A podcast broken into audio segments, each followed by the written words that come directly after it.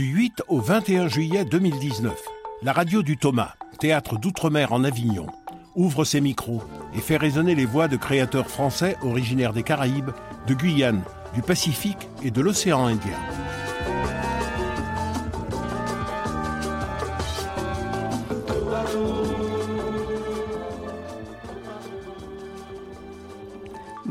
Tous, nous sommes en direct d'Avignon au théâtre de la Chapelle du Verbe incarné pour notre émission de l'été Grand Large avec laquelle nous partirons à la rencontre des créateurs qui sont invités à cette 22e édition du théâtre d'outre-mer en Avignon et des artistes porteurs de cette culture française des Grands Larges.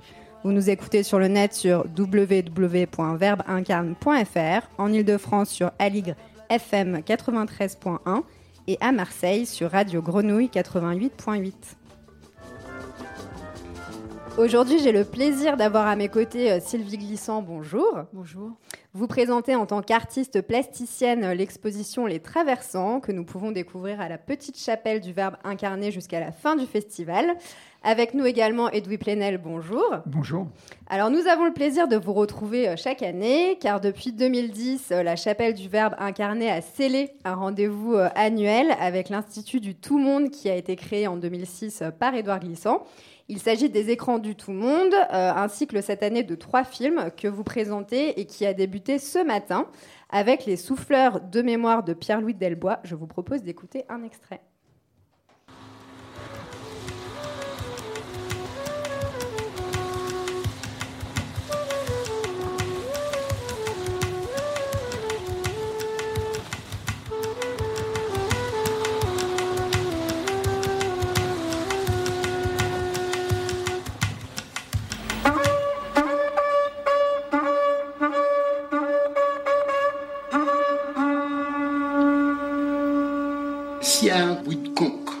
Descend sur toi, de toutes les façons, il y a quelque chose.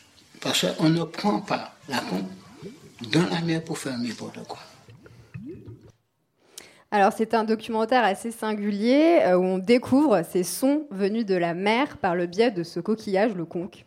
Oui, c'est, c'est euh, la conque de Lambie. Hein, c'est, c'est, ces très beaux coquillages que, qui sont comme de, de, de- une sorte de, de cône comme ça, et puis un, qui c'est grand autre cône, puis on peut rentrer la main. Euh, ça joue beaucoup pour le souffle. Et en fait, euh, ce groupe Ouattaboui est- a réhabilité une musique qui était une musique cachée, musique populaire, musique des travaux des champs, musique de la résistance, musique de la pêche, musique qui indique euh, les courants, musique qui rythme le travail, musique qui appelle à la révolte et qui est vraiment totalement glissantienne parce qu'elle part, euh, le héros c'est un coquillage, n'est pas l'homme et tous ces hommes euh, racontent, et femmes d'ailleurs, racontent comment ils et elles respectent ce coquillage qui, est une beauté, qui est une merveille euh, de la nature, qui est une complexité, euh, qui est un continent à lui tout seul, un archipel. On, fait toutes sortes de bruits et de sons et, d'échos et, de mélodies euh, différentes. Et puis derrière cette histoire glissantienne, il y a aussi au fond un objet de la créolisation du monde, puisque c'est une histoire de ces îles, de, ces îles de la Caraïbe. Euh, Caraïbes, c'est un peuple, le peuple caraïbe, les Arawaks qui ont disparu, mais qui euh, étaient là au début de la conquête, évidemment, et qui, pour certaines communautés, on en a des témoignages, étaient encore là avec la traite négrière, avec l'esclavage, donc euh, ont aidé toutes ces, ces- populations déportées et ont abrité certains qui se qui s'étaient évadés du système totalitaire de la plantation. Donc la conque de Lambie, elle est passée dans les usages. D'ailleurs, dans le film, on voit des archéologues qui racontent euh, ce qu'ils ont trouvé euh, dans des dans des fouilles euh, sur l'histoire caraïbe des petites Antilles. Et elle est passée dans d'autres mains. Et dans ces autres mains, elle est devenue autre chose. Et ce film est superbe parce que tout est dit avec beaucoup de, finesse. Et, et j'insiste, c'est une histoire populaire. Et vraiment, c'est un très beau film aussi. Édouard était comme ça. Édouard n'aimait pas la hiérarchie des cultures culture, pas seulement dans la domination, mais même la hiérarchie sociale. Euh, il avait euh, un bonheur et un plaisir à, tout, tout, tout, ce qui pouvait nourrir la culture, et on le retrouve dans le discours antillais. Et ce que montre bien le film, c'est que cette conque de l'ambi, cette musique, elle vient euh, vraiment du peuple et de, de l'ordinaire du peuple, de l'inventivité du peuple, de l'intelligence du peuple, de la créativité du peuple. Donc c'est aussi un super hommage à quelque chose qui, dernier mot, je voudrais dire, qui c'est l'inverse du folklore. Et pour moi, ça m'a, j'y ai repensé après, ça m'a beaucoup ému parce que euh, quand J'étais gamin en Martinique. Bon, je, pêchais le lambi à l'époque, on pouvait faire des pêches merveilleuses. Mais surtout, cette question du folklore. Et dans l'histoire euh, du lien personnel à la Martinique, mon père avait fait euh, au théâtre municipal à, Fort-de-France une conférence qui avait fait un peu de bruit. Il était le responsable de l'éducation sur euh, le folklore, mais pour critiquer la folklorisation. Hein, euh, bas, moins antibo, doudou, tout le doudouisme. Et, lui, il l'avait fait dans une alliance entre cultures opprimées, c'est la folklorisation bretonne, Hein. la folklorisation euh, la caricature aussi, parce que ça donne Bécassine, ça donne Banania, hein, voilà. Euh, mais, mais, cette façon de, de, de mettre à l'écart, de mettre dans le folklore une culture populaire, elle vit comme ça. Et d'ailleurs, il y a des groupes folkloriques qui disent une expression populaire, mais en même temps, on la met à part on la met à part au lieu de, l'accepter comme telle. Et ce qui est très très bien dans, ce film, justement, c'est que cette musique, elle n'est pas folklorisée. Puis on voit après ce groupe jouer euh, dans des festivals de jazz, euh, découvrir euh, d'autres musiques rencontrer euh, des slammeurs, des rappeurs qui eux-mêmes euh, découvrent euh, cette musique, donc la musique d'aujourd'hui. Il y a, vraiment cette, modernité de la tradition, ou plutôt ce, passé plein d'à présent, cette temporalité. C'est la mer, hein, c'est la mer. Le temps, le temps revient, le temps revient, le temps revient, et le temps est une, est, est une richesse infinie. Le film commence d'ailleurs sur une c'est la mer. C'est la mer qui est là. Et, ce que rappellent les Antilles, c'est qu'on est des petits fœtus hein, sur, euh, sur ce temps, sur cette terre. Bref, voilà. Je, pourrais être inlassable parce que ce film est formidable. Ce n'est que le premier. Hein. Il y a deux autres films que, hein, dont on va parler de, ce, de ce moment des, annuel des écrans du tout monde. Oui, parce qu'effectivement, euh, il y a un rapport à la mer qui est très sacré. On le mm. ressent euh, dans ce documentaire. Il y a aussi une volonté de pratiquer cet art musical pour qu'il ne disparaisse pas. Alors, ce qui est assez intéressant, Sylvie, euh, c'est qu'en fait, cet héritage de la tradition martiniquaise, euh, ce patrimoine sacré, est transformé en une esthétique créatrice. C'est assez présent, enfin, il y, a ce phénomène-là. Euh. Dire dans le film ouais. Oui, oui, tout à fait. oui, une esthétique créatrice. Je pense que, ben moi, ce qui me, ce qui m'a toujours, comment dire, ce qui m'a toujours, parce qu'il m'a, je ne sais pas comment l'exprimer, mais ce que je veux dire, c'est que euh, pour moi, en tout cas, euh, arriver à retrouver en fait le, le, le, souffle, retrouver un rythme, euh, c'est, retrouver aussi des rythmes de, d'une communauté. on le voit, on explique beaucoup dans ce film que, par exemple, on utilisait énormément le on utilisait le lambi pour, euh, euh, par exemple, sur les bateaux, pour indiquer les manœuvres à faire. Euh, on l'utilisait dans les, plantations. pour ça rythmer donc les, gestes. donc je, pense que ces sons, on a retrouvé des sons, les sons du rythme d'une communauté et, d'une liberté. C'est-à-dire qu'en fait, euh, je, je, pense que c'est les, euh, euh, ça fait référence vraiment à euh, les, gestes n'étaient pas libres hein, on, du temps de, évidemment de l'esclavage enfin euh, on n'avait pas le on, le rythme était était imposé. Et, euh, et le, le, souffle, enfin ce qu'on entend, le son, c'est euh, vraiment la liberté. C'est-à-dire qu'en fait, un son peut traverser, euh, c'est ça traverse les espaces.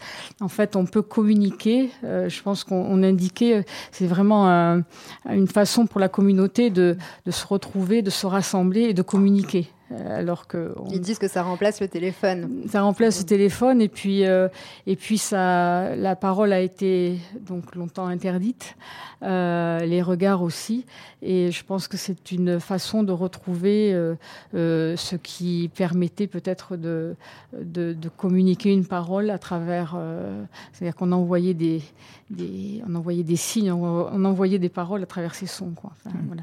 Mais c'est une musique aussi sans possession. Une musique de l'émancipation, de, la résistance.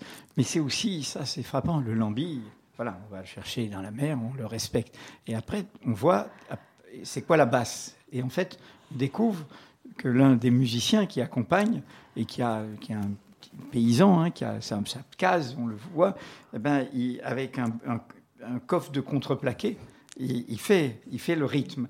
Et il fait le rythme en rappelant une histoire de son enfance où il y avait des, des anciens qui avaient une sorte de bout de bâton avec des, des, des, des bouts euh, un peu différents de taille et qui en fait passaient sur les portes et avec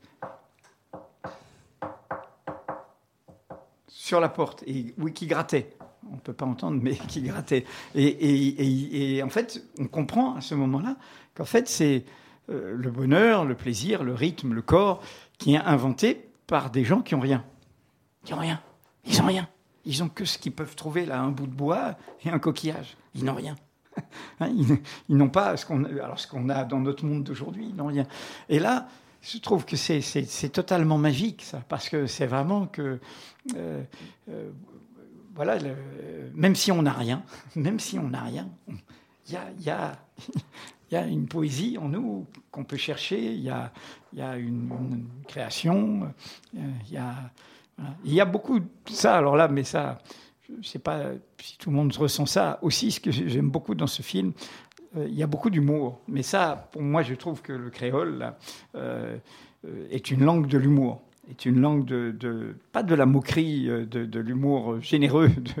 De, hein, on, se, on se on se, voilà, on se, et on le sent. On sent ça qu'il y, a beaucoup, beaucoup, beaucoup d'humour. Mais c'est des belles personnes. Et puis il y a une phrase en créole à un moment qui résume le film. Il dit euh, en, euh, en l'autre bagaille derrière.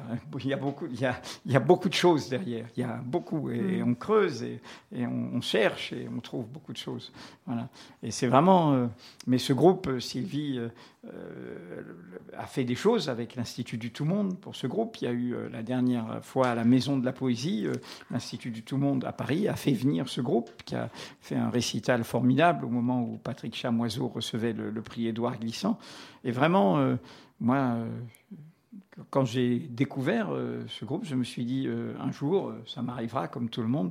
Ben, comme on, voit parfois des orchestres de jazz, je trouve sinistre les enterrements où on doit pleurer, on doit, etc. Ben, ça, voilà, et on voit un hommage dans le film autour de la tombe d'Édouard Glissant, dont la, tombe a, été inventée par, euh, Victor Anisset, un artiste très proche de Sylvie et d'Edouard, et on a un hommage. Et je trouve que c'est une, superbe musique euh, pour, euh, pour habiter d'autres mondes. Quoi. Voilà, c'est une musique du, du voyage, de, les images du film le montrent bien aussi. On voit la conque, on voit la mer au loin. Parce que les Antilles, c'est la mer et en même temps, euh, plouf, la montagne, euh, qui n'est pas n'importe quelle montagne. Elle peut cracher, elle peut trembler. Elle peut...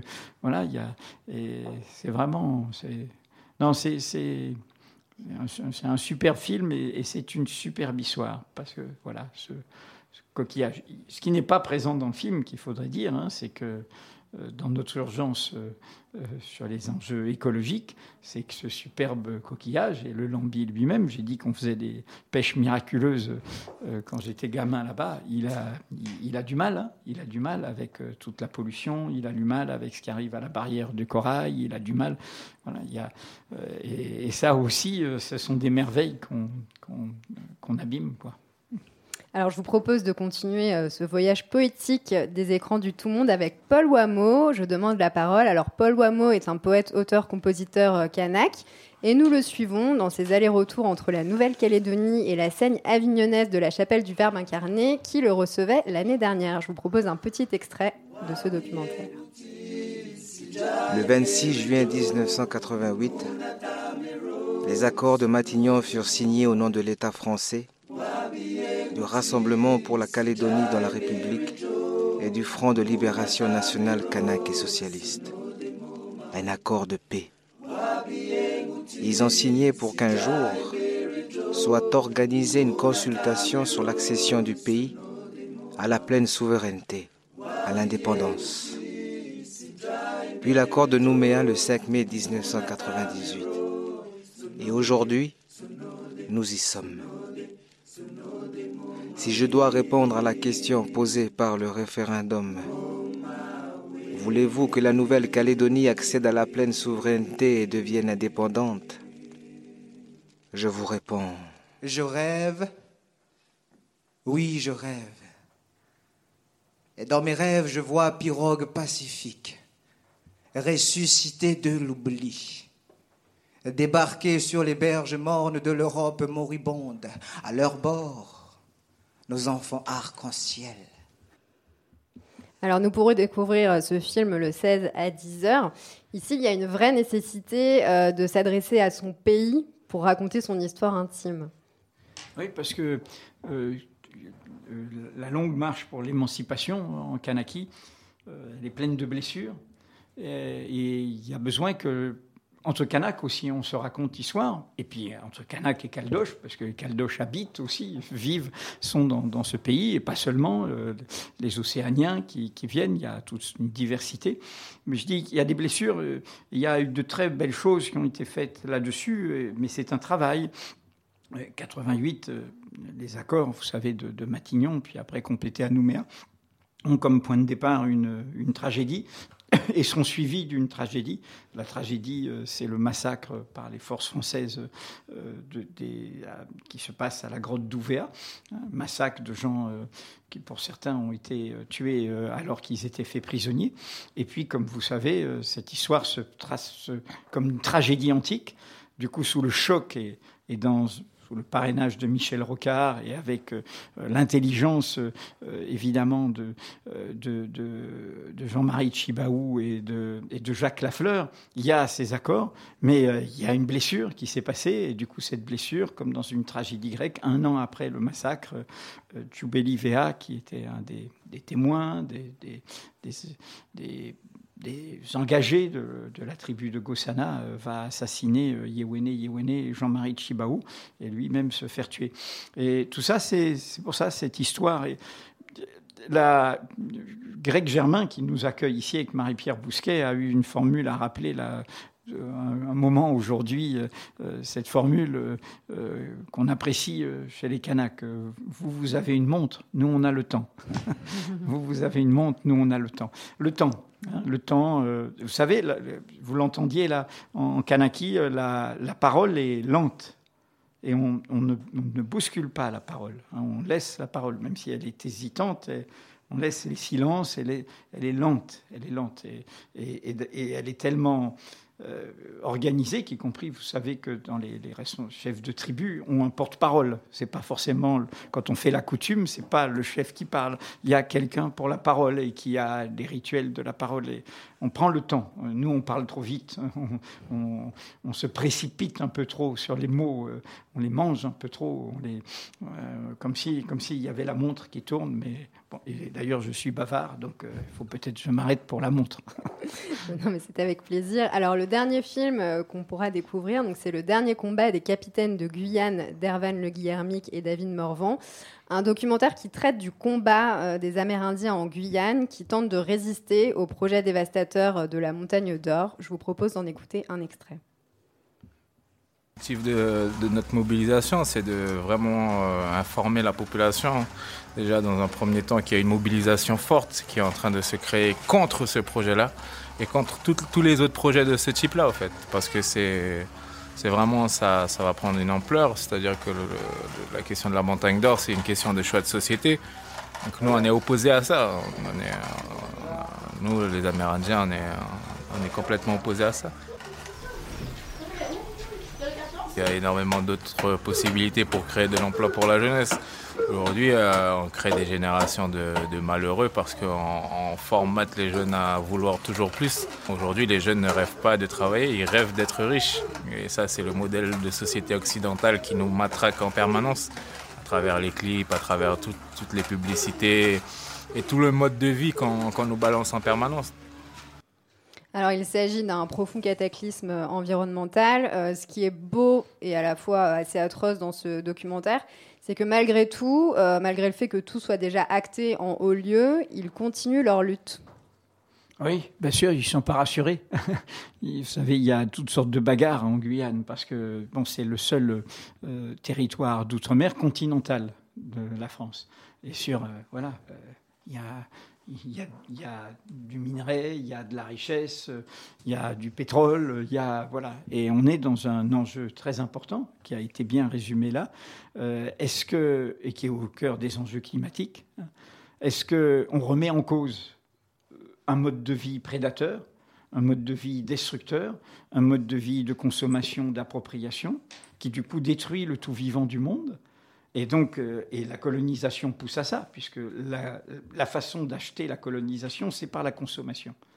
c'est d'acheter, c'est les supermarchés, c'est la consommation, consommer, consommer. Et donc derrière, il faut tout ça, il faut voilà. Où est-ce qu'on remet en cause ça? Donc derrière la lutte en Guyane, il y a eu une lutte qui a fait reculer euh, Total sur des sur des, euh, des recherches de pétrole. Il y a cette lutte sur la montagne d'or où officiellement c'est arrêté, mais euh, il y a une vigilance qui, euh, qui continue, euh, et il va y en avoir d'autres, parce que derrière, c'est c'est pas seulement préserver le vivant tel qu'il est, c'est aussi euh, réinventer autrement un autre mode de vie.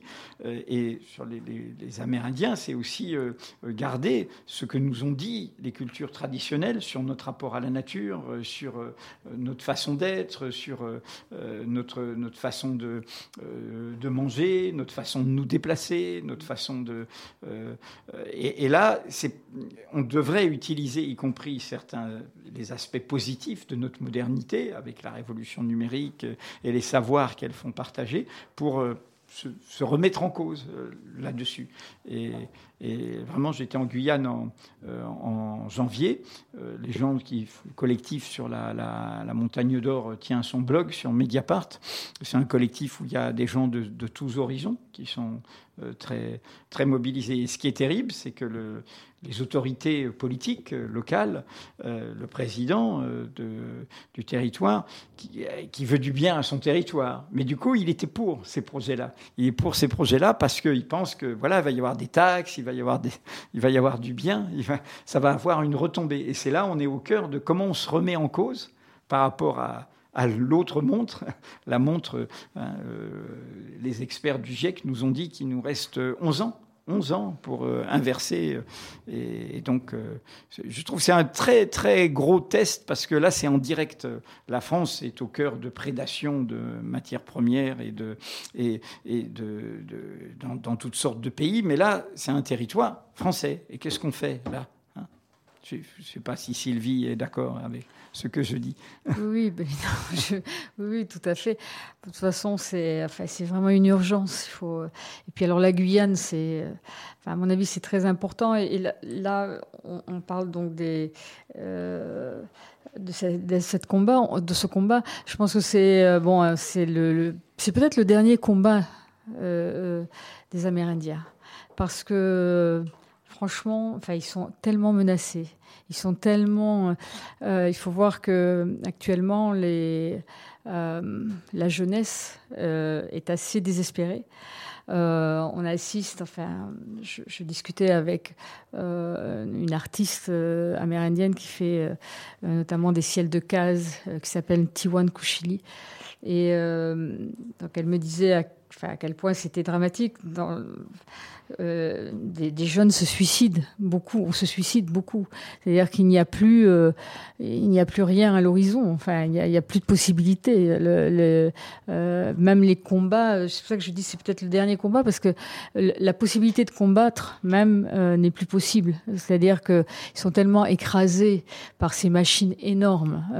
la montagne d'or, c'est vraiment une montagne. C'est vraiment une montagne. Alors que c'est un trou immense, enfin un cratère qui va qui va complètement traverser, la, qui, va, qui va fendre la, la, terre, libérer, enfin, comme on le sait, tous les, tous les, tous les produits toxiques qu'on utilise d'ailleurs depuis des années. Hein.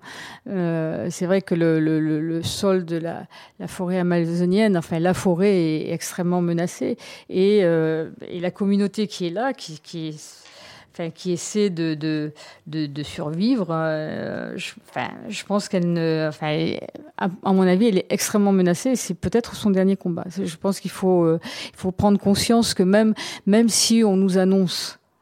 On nous a que oui, finalement, on, allait certainement abandonner ce, ce projet. Euh, c'est pas certain parce que euh, les effets d'annonce on les connaît et euh, faut voir. Je crois qu'il faut attendre. en plus, au dernier G20, là, le rassemblement des puissants du monde, où il y avait pas mal d'affreux quand même, euh, a été décidé et l'Union européenne signe cet accord de libre échange avec avec l'Amérique du Sud, mais notamment avec le Brésil.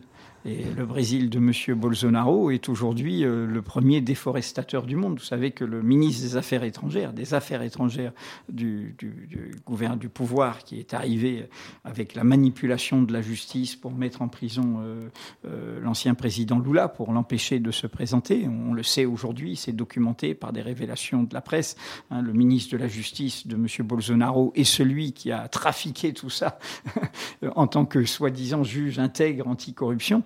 Euh, et, ce ministre des Affaires étrangères a dit euh, le, le dérèglement climatique, le changement climatique, c'est un complot marxiste un complot marxiste. Et pour montrer comment tout, tout, va ensemble, à peine cet accord de libre-échange était décidé de le signer, y compris nos gouvernants, ceux qui prétendent qu'on doit être un exemple sur l'environnement. Donc là, il y a quand même un problème. Ce serait une bonne raison de dire, écoutez, tant que vous avez ces pratiques-là, nous, on on va pas accepter euh, tout bêtement pour faire du commerce qu'en même temps on détruise euh, ce qui est notre bien commun.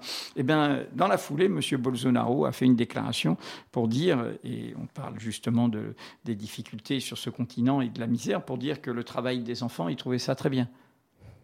Donc euh, c'est le, le, 19e siècle.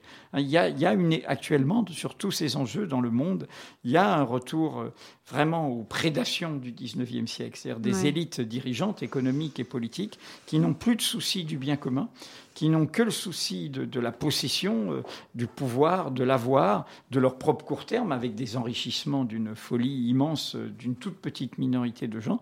Mais là, il y a, y, a, y a, de quoi vraiment euh, s'engager et, se révolter et, s'unir sur, sur ces enjeux-là.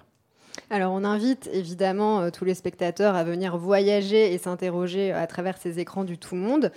Sylvie Glissant, vous présentez euh, votre exposition Les Traversants à la Petite Chapelle du Verbe incarné. Alors des toiles qui nous interrogent sur notre accueil à l'autre, l'hospitalité. Est-ce que vous pouvez nous en dire un petit peu plus euh, sur ces créations? Bon, bon c'est toujours très difficile de parler de, voilà, de ce qu'on fait. Euh, euh, oui, bon, déjà le, titre voilà, de l'expo, c'est Les Traversants. Je travaille depuis pas mal de temps sur, euh, sur ces espaces traversants, sur, euh, sur ces paysages qu'il faut peut-être que l'on retrouve, que l'on doit créer peut-être ensemble, ces nouveaux paysages.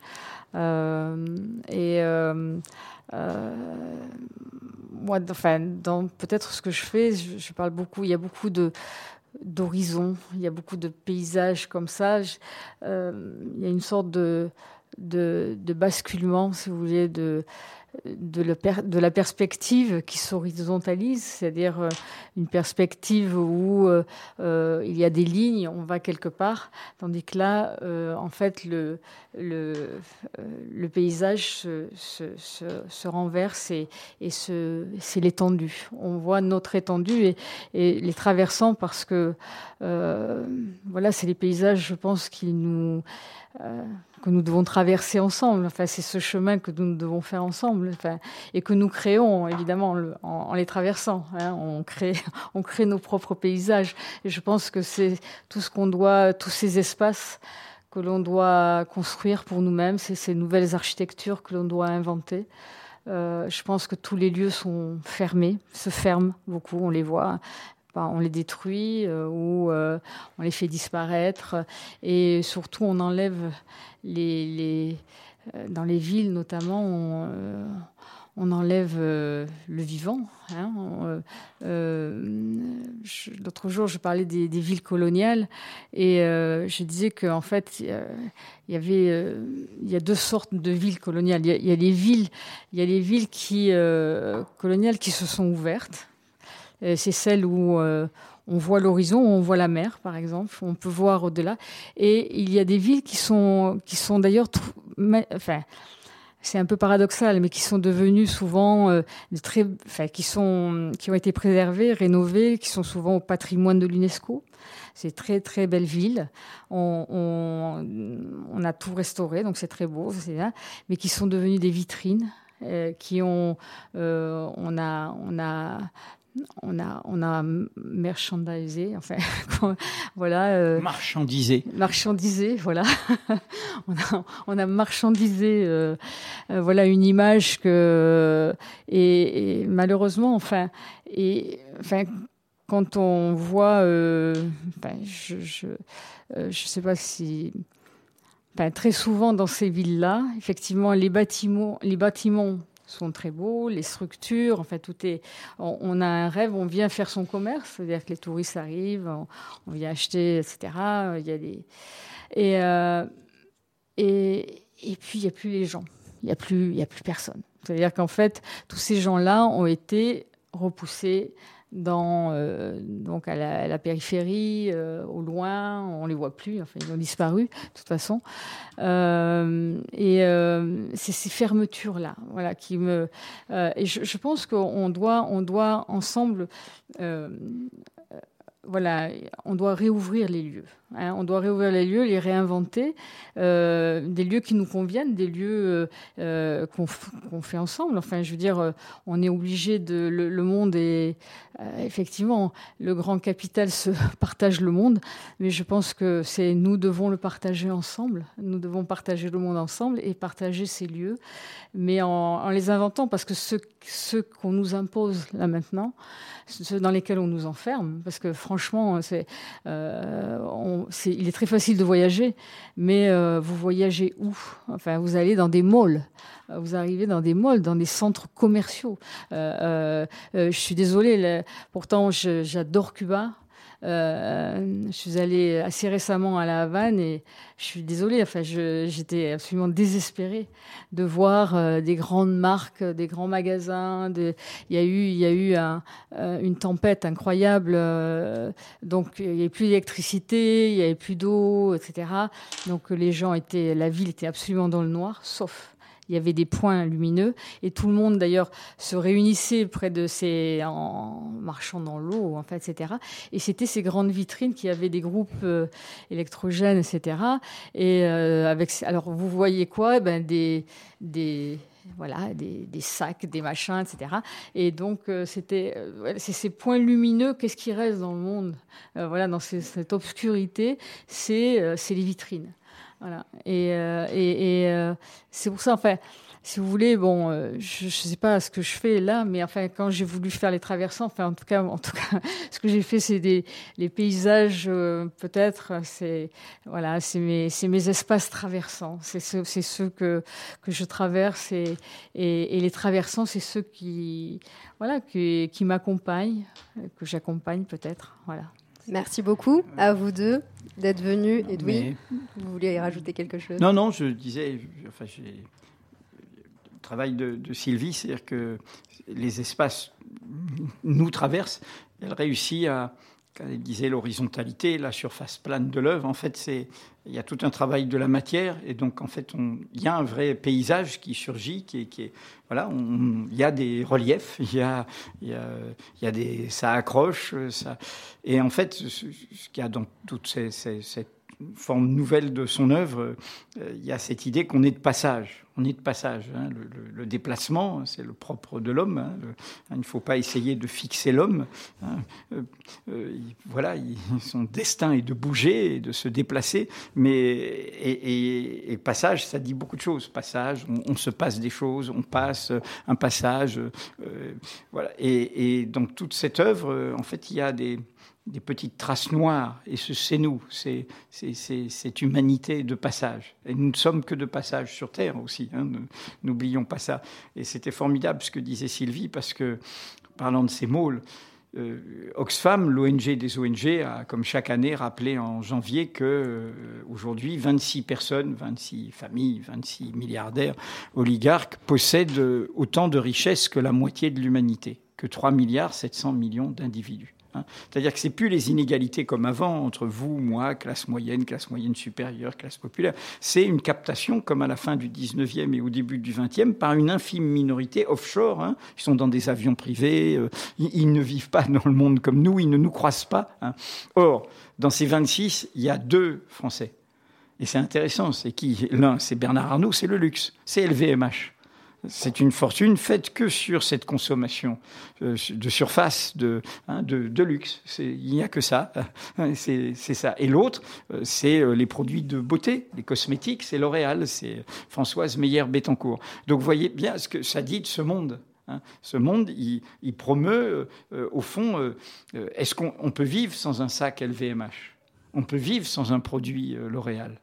Est-ce qu'on peut vivre sans Conque de Lambie ou sans la peinture euh, de, de Sylvie Sema euh, glissant? Eh ben, Je ne suis pas sûr.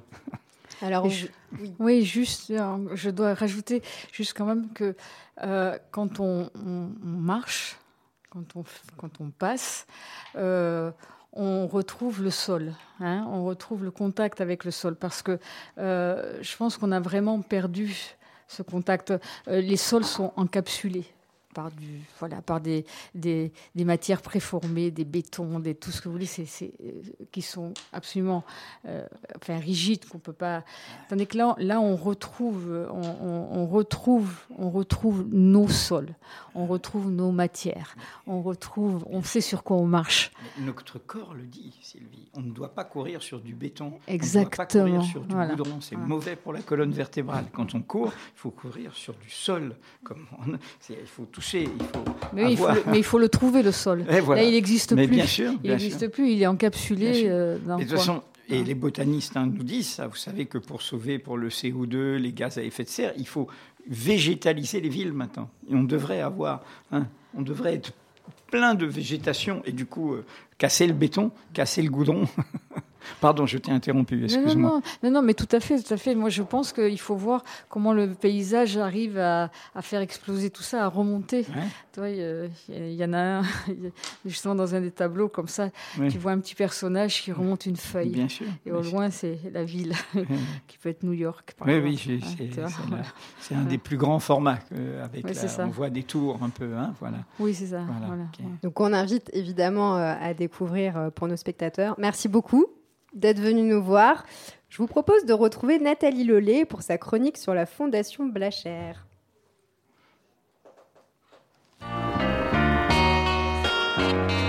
Les nouvelles aventures culturelles par Nathalie Lelay du journal Antilla, l'hebdomadaire de l'actualité martiniquaise. Belle bonjour Avignon, belle bonjour Radio Thomas. Savez-vous qu'il existe au cœur du pays d'Apt une fondation d'art contemporain qui œuvre à la reconnaissance et à la diffusion de l'art contemporain africain. Il s'agit de la Fondation Blachère, du nom de son fondateur Jean-Paul Blachère, aptésien de naissance, et la fondation est ouverte librement au public.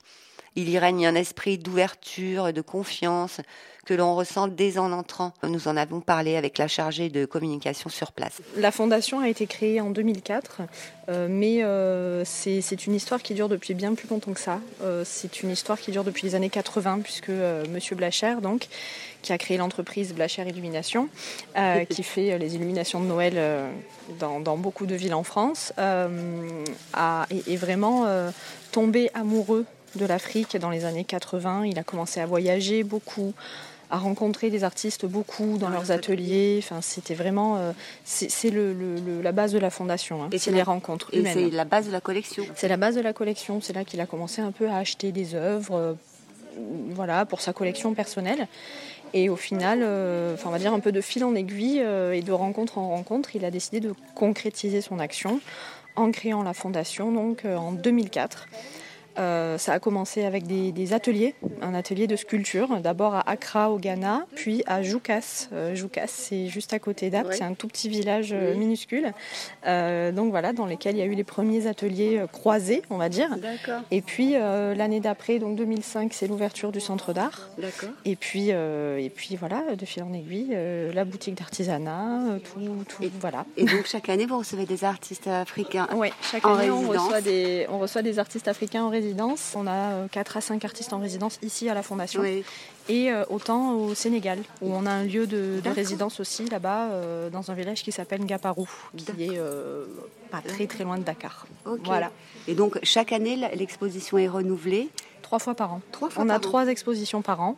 là, c'est notre grande exposition d'été, on va dire. L'expo d'été est, mhm. traditionnellement plus longue et celle de début d'année et celle de fin d'année plus courte. Et donc là, voilà, c'est vraiment une exposition qu'on a créée à partir de notre collection puisque les œuvres qui sont dans l'exposition dans sont beaucoup des œuvres de notre collection. Et les euh, œuvres des artistes en résidence aussi. Les œuvres d'artistes en résidence, exactement. Mhm. Cette année, une vingtaine d'artistes de plusieurs pays d'Afrique sont regroupés dans l'exposition Filament autour de la thématique du tissu, toutes sortes de tissus vraiment, et du fil, toutes sortes de fils, du tissu sculpté au dessin au fil, de la photographie brodée à la peinture à l'aiguille. On peut lire à l'entrée de cette magnifique exposition la Fondation Blacher explore les arcanes du fil, du tissage, du lien, du tressage, confrontant les œuvres de 22 artistes contemporains africains. Chaque artiste laisse dans son œuvre des fragments de son âme, tisse un peu de lui-même dans la toile, du fil de l'âme au fil de lumière. Et on découvre Marion Bohème, entre l'Allemagne et l'Afrique du Sud, elle rend hommage aux femmes rencontrées dans un township de Soweto et détourne des matériaux de récupération utilisés couramment. Il y a par exemple un portrait de petite fille, de fillette fait à partir de papier journal rebrodé, avec une implantation de cheveux véritables, entourée de fleurs artificielles et de dentelles. El Tsui, artiste ghanéen, explore euh, lui aussi les matériaux recyclés dans la veine du mouvement upcycling, avec des sculptures murales aux reflets mordorés faites à base de capsules de bouteilles, il sublime véritablement le matériau au rebut. Il y a Kyle Mayer, l'artiste qui a travaillé cette année en résidence sur la thématique de l'illégalité de l'homosexualité masculine dans les sociétés hyper masculines comme au Swaziland où il a vécu longtemps lui-même dans l'oppression. Il a écouté les histoires d'hommes gays de plusieurs pays. Chacun lui a donné une pièce de tissu dont il a fait une coiffe. Il y a raconté leur histoire. Il tresse des bandes de papier et des bandes de tissu wax qui prennent vie et dessinent un personnage sur de grandes surfaces murales à la façon de Klimt. Il parle là d'un homme ghanéen en particulier qui subit l'oppression dans son pays où l'homosexualité est interdite et rudement punie. On découvre encore Ifeoma Anayeji du Niger, avec son travail de tressage de la laine à base de techniques traditionnelles et aussi de techniques absolument non conventionnelles. Il y a bien d'autres à découvrir encore de façon inédite. Cette exposition est un véritable cadeau, une beauté à découvrir absolument. Alors je vous conseille d'aller la visiter. Vous pouvez visiter la Fondation Blacher, avenue des Argiles à Apt, de 14h à 18h tous les jours en juillet. L'exposition Filament se poursuit jusqu'en septembre et à partir du mois d'octobre, une nouvelle exposition lui succédera sur le thème du fer. Pour terminer, J'adresse cette citation à Sylvie Glissant en hommage à sa magnifique exposition Les Traversants à la chapelle du Verbe incarné. Méchants, tous nous sommes qui vivons parmi nos pareils. Une seule chose peut nous rendre la paix, c'est un traité d'indulgence mutuelle.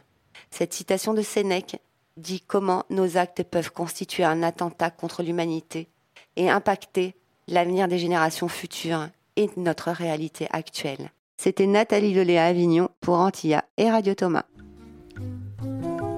Le metteur en scène du spectacle Nina Lisa est venu partager avec nous euh, un moment de lecture avec un extrait de Sur mon piano, Thomas Prédour, c'est à vous.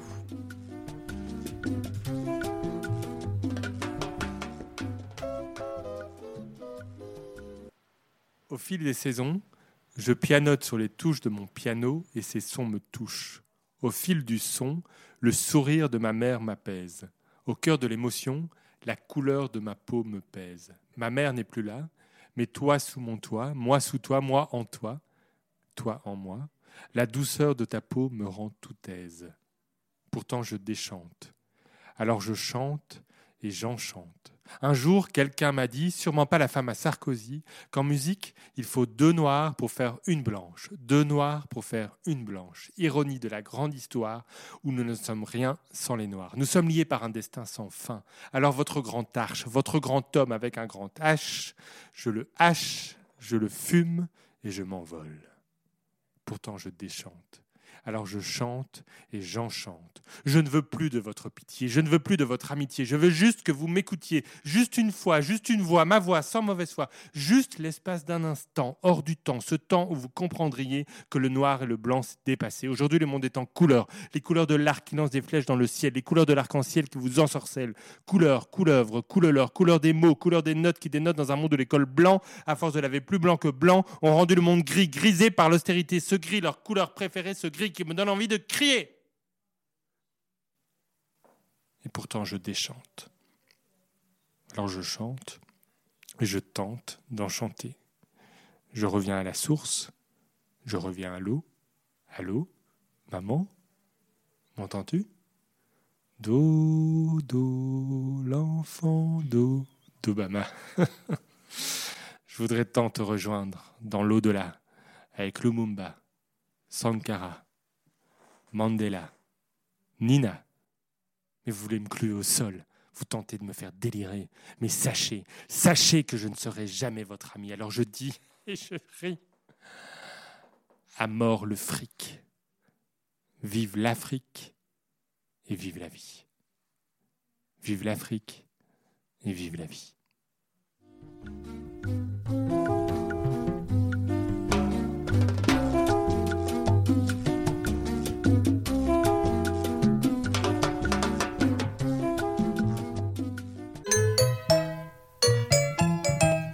Vous écoutez Grand Large sur la radio du Thomas, théâtre d'outre-mer en Avignon.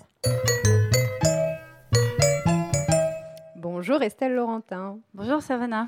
Alors quel extrait d'archives allez-vous nous faire découvrir aujourd'hui? Ouais, alors euh, moi je vais être moins, moins lyrique que Thomas Prédour euh, dans sa belle lecture. C'est en effet l'heure de notre série radiophonique Archives d'outre-mer consacrée à Édouard Glissant.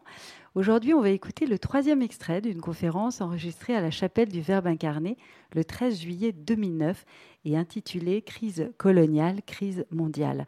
Alors on y écoute Édouard Glissant qui nous parle de la façon possible d'agir et de comprendre l'imprévu du monde.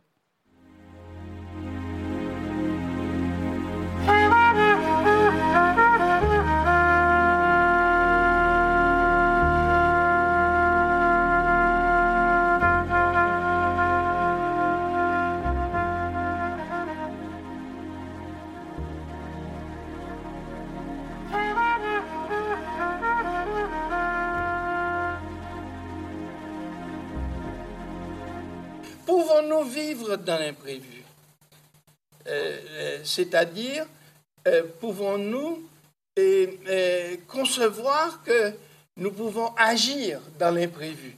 Parce que si nous ne pouvons pas agir dans l'imprévu, c'est quand même assez désespérant. ça, c'est un peu... bon, on se laisse aller, on est là, le monde est imprévu, alors bon, je me laisse aller, je ne fais plus rien, etc. Non, c'est pas ça. Donc, il y a un problème grave.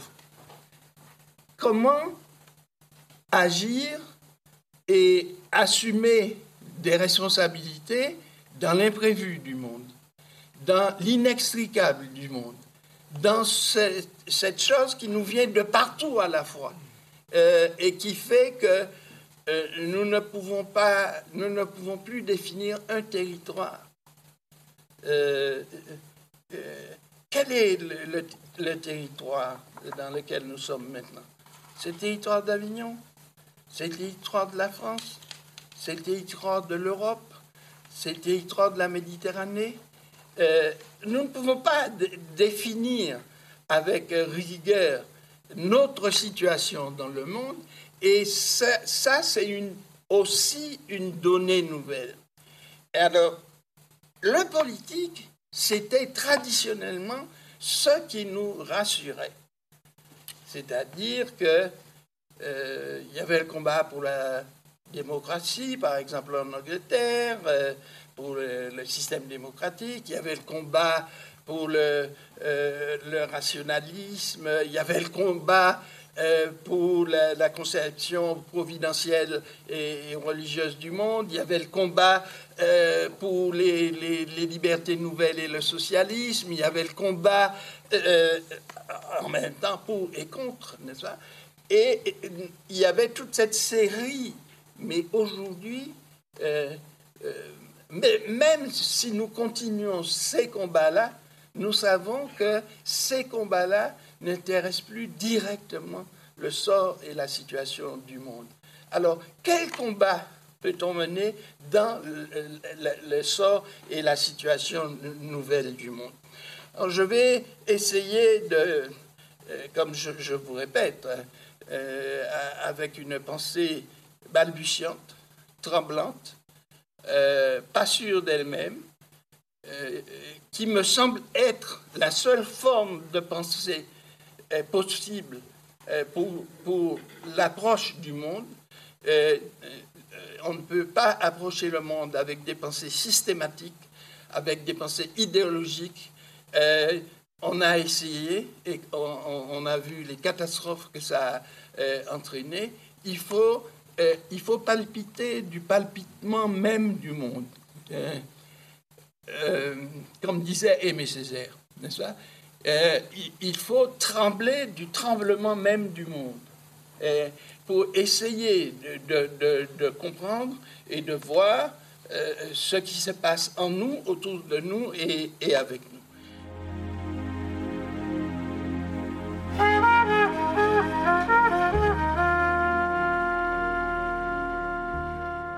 Archives d'outre-mer, ce sont des extraits d'archives sonores enregistrés au Thomas. Elles sont à retrouver intégralement en podcast sur le site verbincarne.fr.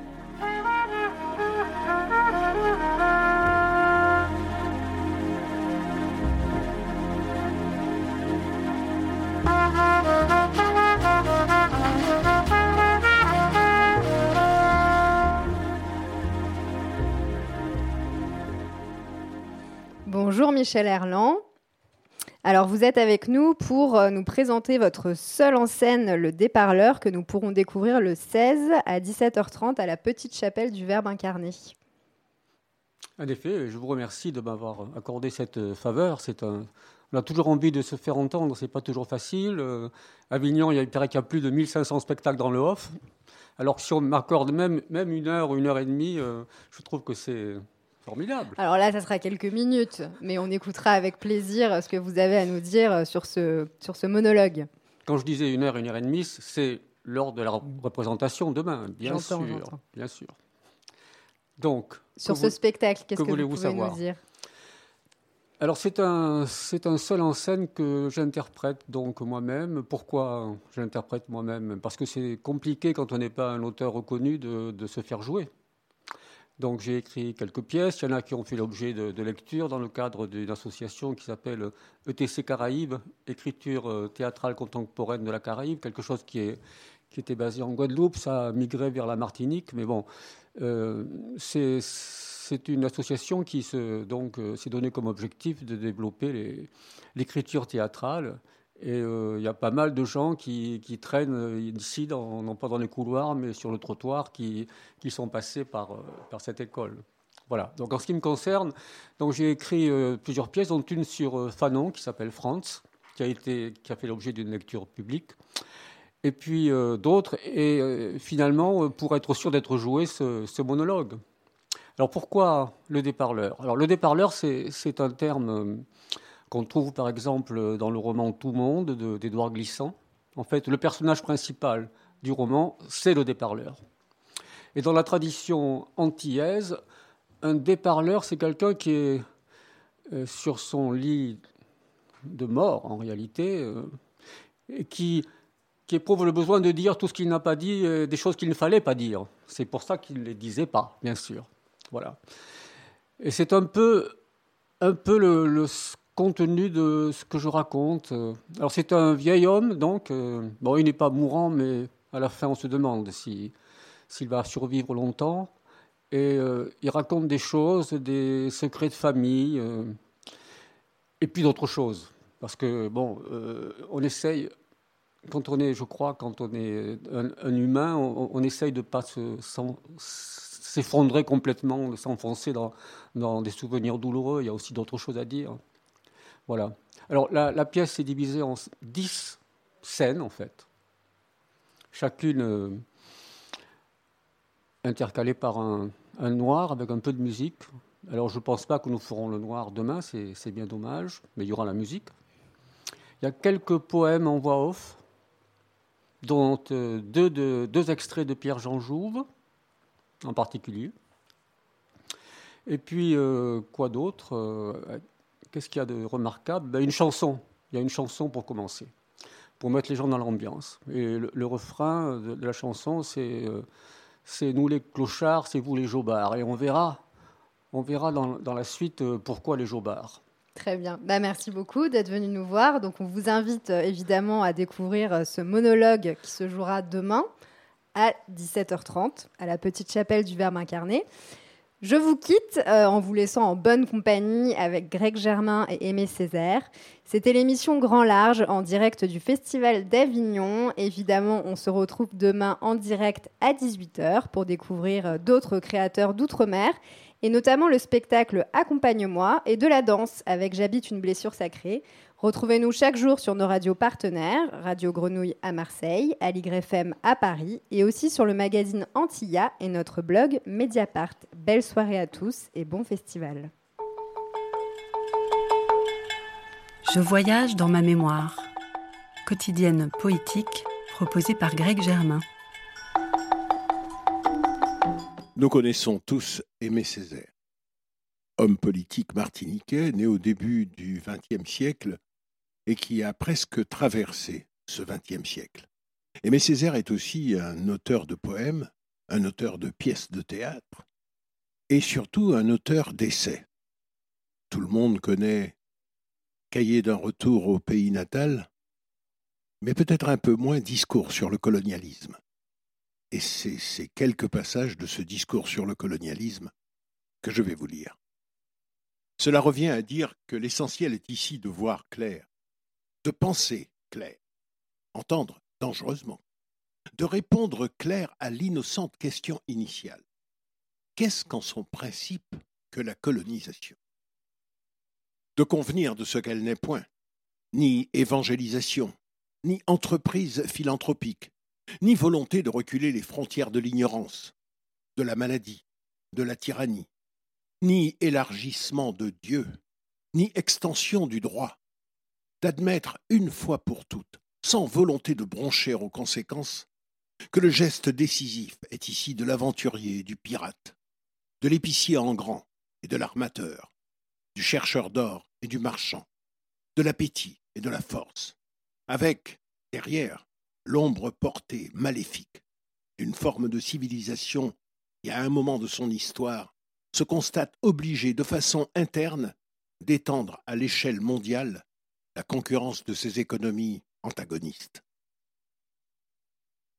Il faudrait d'abord étudier comment la colonisation travaille à déciviliser le colonisateur, à l'abrutir au sens propre du mot, à le dégrader, à le réveiller aux instincts enfouis, à la convoitise, à la violence, à la haine raciale, au relativisme moral, et montrer que chaque fois qu'il y a au Vietnam une tête coupée et un œil crevé, et qu'en France on accepte, une fillette violée, et qu'en France on accepte, un malgache supplicié, et qu'en France on accepte.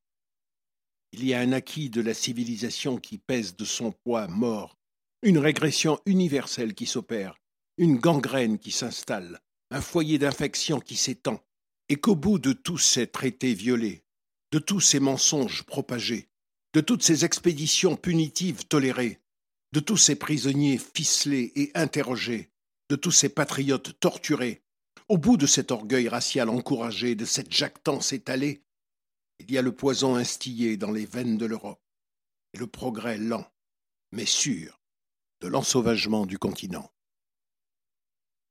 Mais je pose la question suivante. La colonisation a-t-elle vraiment mis en contact? Ou si l'on préfère, de toutes les manières d'établir le contact, était-elle la meilleure? Je réponds non. Et je dis que de la colonisation à la civilisation, la distance est infinie, que de toutes les expéditions coloniales accumulées, de tous les statuts coloniaux élaborés, de toutes les circulaires ministérielles expédiées, on ne saurait réunir une seule valeur humaine. Et alors, un beau jour, la bourgeoisie est réveillée par un formidable choc en retour. Les Gestapo s'affairent, les prisons s'emplissent, les tortionnaires inventent, raffinent, discutent autour des chevalets. On s'étonne, on s'indigne, on dit que c'est curieux. Mais bon, c'est le nazisme, ça passera. Et on attend, et on espère, et on se tait à soi-même la vérité, que c'est une barbarie, mais la barbarie suprême celle qui couronne, celle qui résume la quotidienneté des barbaries. Que c'est du nazisme, oui, mais qu'avant d'en être la victime, on en a été le complice. Que ce nazisme-là, on l'a supporté avant de le subir, on l'a absous, on a fermé l'œil là-dessus, on l'a légitimé, parce que jusque-là il n'était appliqué qu'à des peuples non européens. Que ce nazisme-là, on l'a cultivé, on en est responsable, et qu'il sourd, qu'il goûte, avant de l'engloutir dans ses eaux rougies de toutes les fissures de la civilisation occidentale et chrétienne.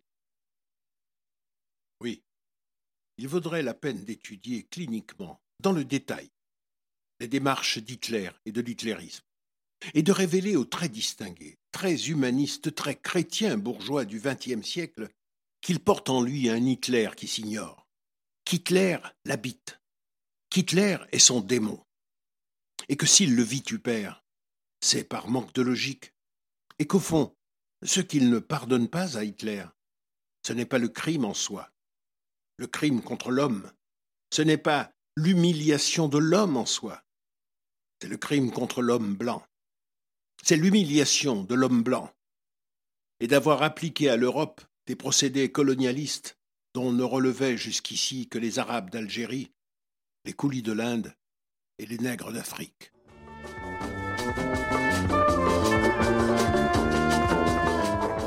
Retrouvez la radio du Thomas sur le net www.verbincarné.fr.